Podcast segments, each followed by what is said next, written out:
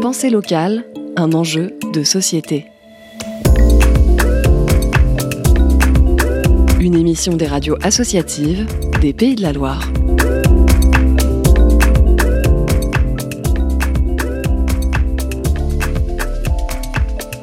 Former les entreprises aux enjeux climatiques. C'est l'objectif de quatre Sartois qui, une fois par mois, vont euh, proposer jusqu'au mois de juin prochain des formations au sein des entreprises, des formations sous forme d'ateliers appelés ateliers 2 tonnes.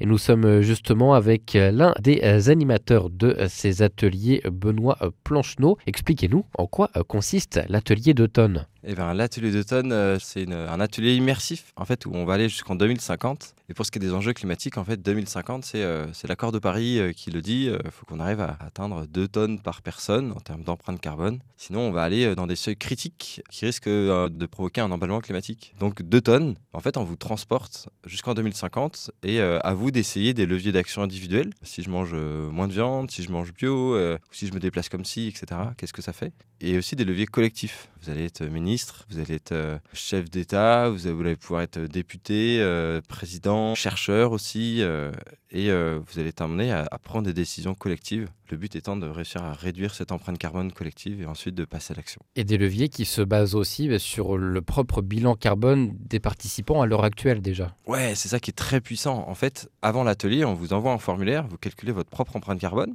Alors à ceux qui nous écoutent, hein, on pouvait déjà le faire sur nos gestes climat par l'ADEME, mais là, pour les participants, on a un formulaire un peu spécial, ça rentre dans un logiciel, et donc en fonction de vos actions, de vos choix, eh ben, c'est réduit ou pas. Et ce qui est intéressant, c'est que si on réduit collectivement, eh ben, ça va réduire aussi votre empreinte à vous, puisque euh, quoi qu'on mange, ça dépend aussi de, décisions collectives. Donc si on arrive à changer l'agriculture en général, vous en bénéficiez. Et il y a même un troisième levier qui est hyper intéressant, c'est euh, l'influence. Parce que euh, bah, on est capable de euh, sensibiliser les autres. On peut aussi euh, partager euh, des, choses sur les réseaux sociaux, on peut en parler avec ses collègues, on peut même aller manifester, s'engager en politique, que sais-je.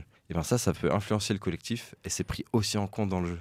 Et du coup, pourquoi avoir ciblé les entreprises? En fait, on fait déjà quelques ateliers citoyens et très bien, la population, vous comme moi, on peut agir dans notre quotidien mais il y a un rôle clé auprès des organisations, des structures. Alors, ça peut être aussi les collectivités, évidemment, elles sont euh, tout à fait les bienvenues. En fait, il y a un, rapport qui s'appelle faire sa part. Est-ce que c'est à l'individu ou est-ce que c'est aux structures de faire leur part? En fait, il apparaît que trois quarts de notre empreinte carbone dépend des organisations. Et donc, au-delà euh, des lois, au-delà de la, réglementation ou encore des enjeux de, dire, de business, puisqu'il y a des concurrents qui vont euh, peut-être prendre des devants là-dessus, bah, on, on, va, on, va, inviter les entreprises à se saisir de ces enjeux-là parce que de toute façon, elles vont être fragiles si elles font rien dans cet enjeu écologique. Donc, votre première session, ce sera le 15 février? C'est ça. On a choisi de sectoriser un peu euh, certains ateliers. Donc là, ce sera les transports et mobilité. Donc, si vous êtes, je sais pas, un transporteur, un constructeur de voitures, quelqu'un qui installe des routes ou que sais-je, ou surtout qui répare des vélos ou je ne sais quoi, et eh ben quoi que vous ayez en lien avec la mobilité, venez et vous allez être euh, embarqué dans un atelier avec d'autres personnes qui sont euh, dans ce même secteur. Et tous les mois, on a soit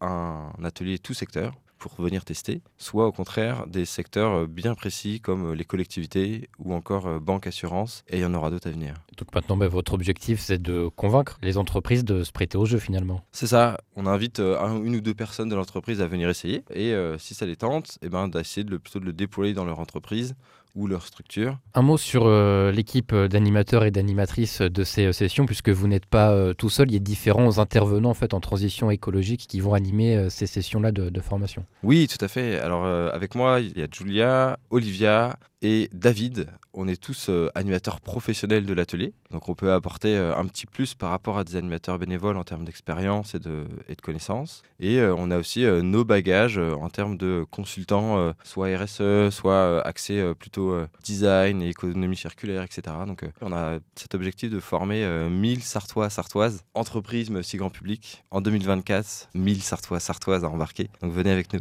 Benoît Plancheneau, consultant en transition écologique et animateur de l'atelier d'automne, un jeudi par mois jusqu'au mois de juin prochain et très probablement au-delà. Benoît Porcher, RCF Sarthe. C'était Pensée locale, un enjeu de société. Une émission de la Frappe, la Fédération des radios associatives en Pays de la Loire.